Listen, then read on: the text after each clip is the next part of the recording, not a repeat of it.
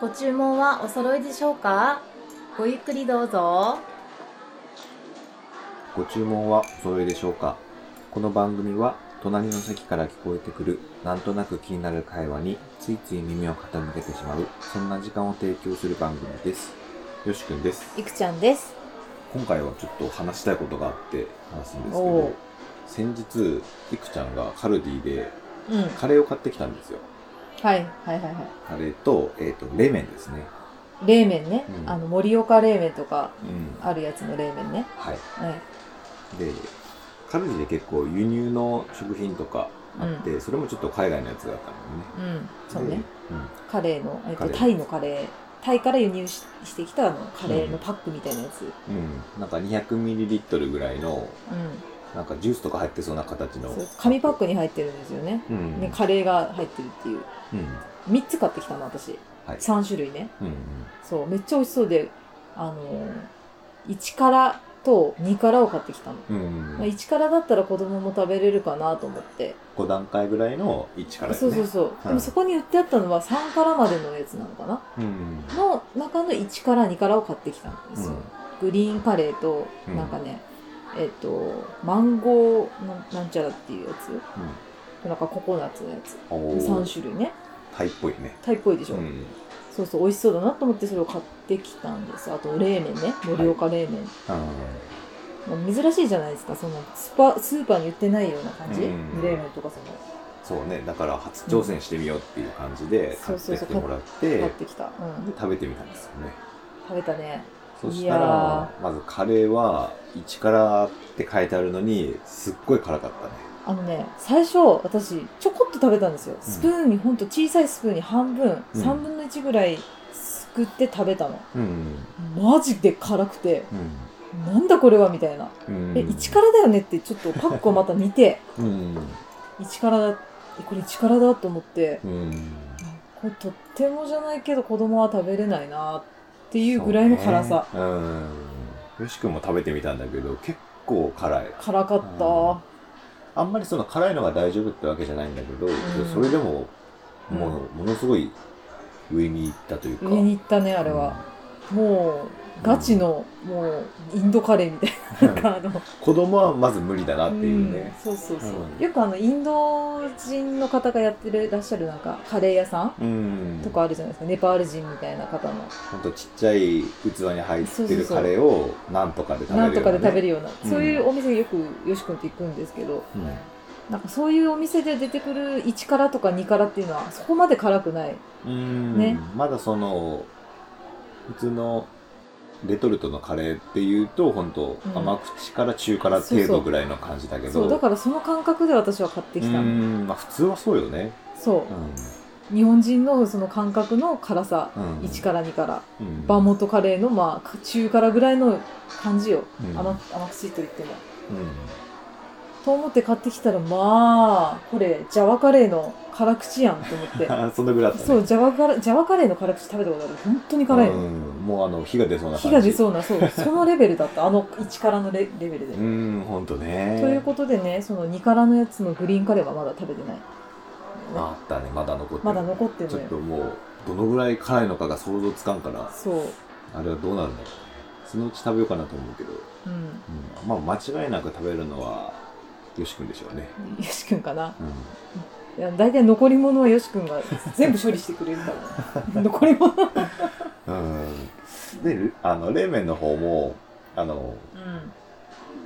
よしくんもゆくちゃんも好きなんですよね冷麺自体はそう冷麺ね好きなの,、うんあのお店でしか食べたことなかったからあこれをそうそう家で食べれるんだと思ってあの韓国風の焼肉屋さんでちょっとサイドメニュー的な感じで出てくるんですよね、うんうんうんそれはちょっとお互い食べててさっぱりして美味しいねって言ってたのでうんその感覚で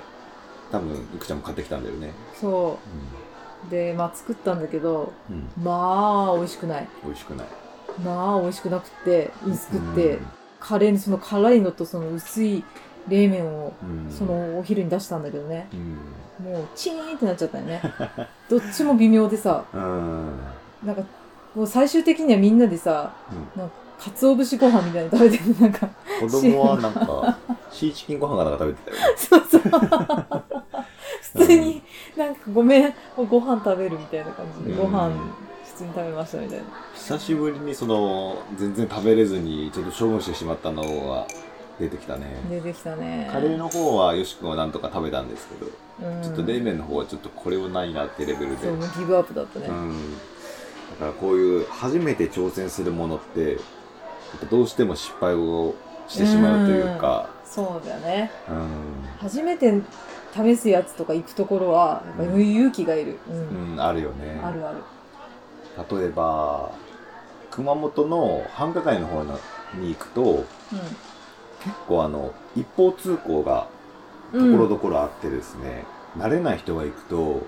どこから入っていいのかもわからないしどっちに住んでいいのかもわからないようなうんうん道とかもあるよね。そうね熊本市の方でうんあの繁華街のうんね、本当中心街の方とかはですね、うんそうそうそう慣れてないと本うん当入りきれないというかね、そうね、うん一方通行でこっちからは入れませんじゃあどどこに行けばいいんだってぐるーってまたうん何周もして、あの帰れるみたいなそうそうそうそうあれあるもんねう、うんん、それはもう県外の人からしたら分かんないかもしれないよね難しいよね初めて見る人は。あとやっぱり初めて行く高速道路のインターチェンジとか、はあはあジャンクションとかも難しいよねどこ走っていいのかとかさそうね、うん難しいねな高かな速のないか、人とかうはん、初めてってのは難しいよね難しい、うん、だから今回はそういう初めて体験して失敗した談義みたいなのをやっていこうかないとやーそれ考えたんだけど、あったかな多分すごく合ってるはずなんだけど忘れてるんですよねうーん。よし君はちょっと一個鉄板のやつがあって、はいはそれをちょっというん紹介したいなと思うんですけど、うんあの、まだ結婚する前に、よし君の両親と、まあちょっと、あちこち遊びに行った帰りだったと思うんだけど、うんうん蕎麦屋さんに寄ったんですよね。は結構ちゃんとした蕎麦屋さいんに。蕎麦屋さんねで、いろんなメニューを見てて、いろいろあるじゃないですうんか。うんおろし蕎麦とか、ざる蕎麦とか、うんあもういろいろいねざるそば食べたい月見蕎麦とかね、うん美味しいね、うん。で、その中で、釜揚げ蕎麦ってのがあったんですよ。釜揚げそばうん釜揚げそばって釜揚げそばってどういいううののは今は知ってるんだけど、うあの本当あの茹でた釜からそのまま取り出してんもう素材の味を楽しむようなそばなんですようんねへえ美味しそうね特になんかつゆとかもなくってつゆもないの味ないってことじゃんだからもうほんとそばのその麺の味を楽しむやつ、うんええええです当ごいね時の自分はそれを知らなかったんですよ釜揚げそばってどういうものまかあ知らないよねいや知らないようん私も知らないよそんな知らずに頼んでなんか釜揚げそばっていうもう響きがなんか本格的で美味しそうっていうイメージがうあんって、確かにイメージは美味しそうううんんうんそれを頼んで、まあ、来たんですよねうんそしたらそのお風呂で桶ってあるじゃんあの木でできたような桶あるじゃん、はいはいはい。あれに入ってきてあ、美味しそう。うん。お湯その茹でたお湯と一緒うにね、ん。でもう見た目は美味しそうなんだようん。であ美味しそうと思って早速そのねうん箸ですくって食べてみたら、うん。まあ、麺の味しかしないのよね。そりゃね、もちろんゆ茹でた、ほんと茹でたお湯とお湯麺としかないから。そのまうま、ん。ドーン持ってきましたみたういな。ん。それ味はせんわな。うん味せんよね。で、つゆもない、ないわけ確かなかったと思う。なんかあの、ええざるそばとかで食べるようなあのつゆとかはなかったと思うんだよね。え、でもそ、薬味とかもない。うん。あったかもしれんけど、とりあえず味はしなか ったの。うんまあ、通の人は、そのそばの味あの、蕎麦湯とかはね、美味しいよね。そば湯とかだと、なんかほんのり、なんか香りというかす、うん。して美味しそいけれど。は飲むものと思って。うん。まあ、だから味も別にそこまで気にしないけど、蕎麦湯というのはね。ええ蕎麦を食べるときはやっぱり味は欲しいかも。うん、うんでしょ、でも俺はそれを美味しいと思思わずにもう我慢して食べてでうその味がなかったことを親に言うじゃんん。 「いうん。やいや釜揚げそばってそういうもんだろ?」って言われたんですよいや知ってるなら教えてよと思ってさマジでうんえ、つゆを分けてくれたりとかしなかったわけその、おだから試しにあの父親がおろしそばだったんだよねうん。大根のすりおろした、はいはい、美味しそうね。う。うんん、でそれを試しに食べてみたら、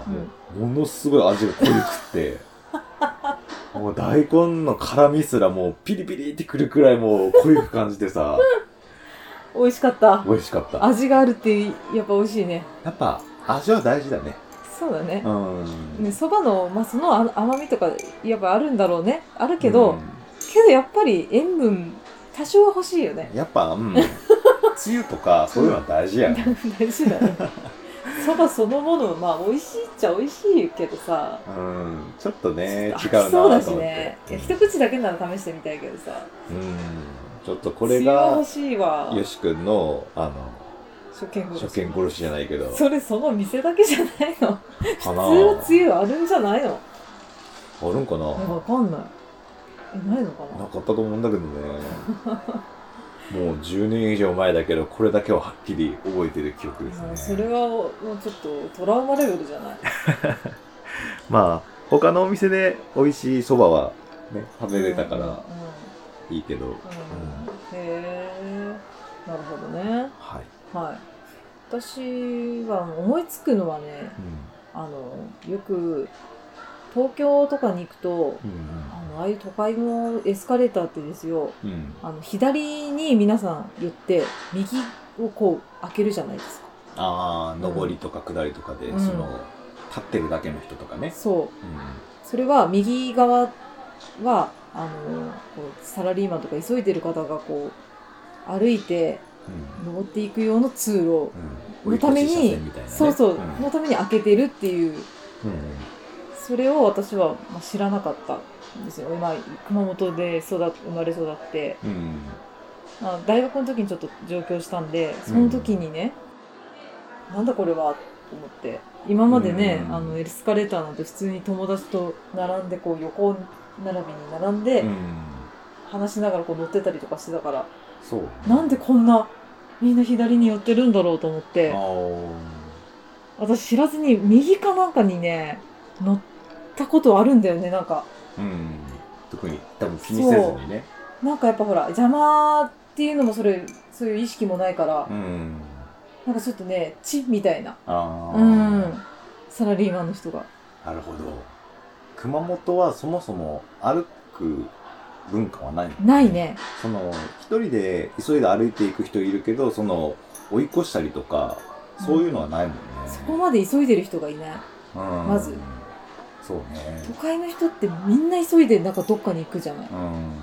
遊びに行くにしてもなんかもうとにかくすごく早歩きなんですよね東京の人ってそう、ね。と思うんだよねなんかと思ってたの私、うん上京した時にあの新宿駅とか東京駅とかに行くともう早歩きの人しかいなくってなんかちょっとゆっくり歩いてたらなんかぶつかりそうになっちゃって 怖え東京怖えみたいな そんな感じなんかね田舎とはやっぱ違うんだなと思 うう、ん。うんうん。いやそ結こはもう婚した当初は、いくちゃんも歩くの早かったもんあーおい置いてかれるってぐらい早かっあそうかなた。うん。うん、名残があったのかもしれない、うんその時は。うん確かにそういうなんか暗黙のルールみたいなのってあるあるあるわかんないよねわかんない、うん誰も教えてくれないしうんねでエスカレーターってさほら東京と大阪、うん関東と関西でまあたほら、違うもんね左と右が違うでしょ言うよね、うん大阪の人は右なんだっけ右にどっちだったかな多分右じゃなかったかな右だったよねうんなんかなんでだろ うその違いもねそうそうそう、うんなんでそこまで急ぐんだろうなーってうん思いますね、急ぐなら階段で行けばいいのにって思 うけどあね確か に階段の方がいいよね、うんか健康的いやー初見殺しいろいろありますよねねなんかあればツイッターとかで教えてほしい、ううんん、皆さんのちょっとそういった初めて経験して失敗しただみたいなのを、なんか教えていただいたらね教えてほしいです、うんうんうんぜひぜひ面紹白介そうしてください、うんこの番組ではあなたからのお便りをお待ちしております。Twitter、メール、お問い合わせフォームから番組へのお便り、ご感想、取り上げてほしいものなどありましたら、どしどし送ってください。ハッシュタグご調査でもお待ちしております。よろしくお願いします。それではまた次回お聴きください。さようなら。さよなら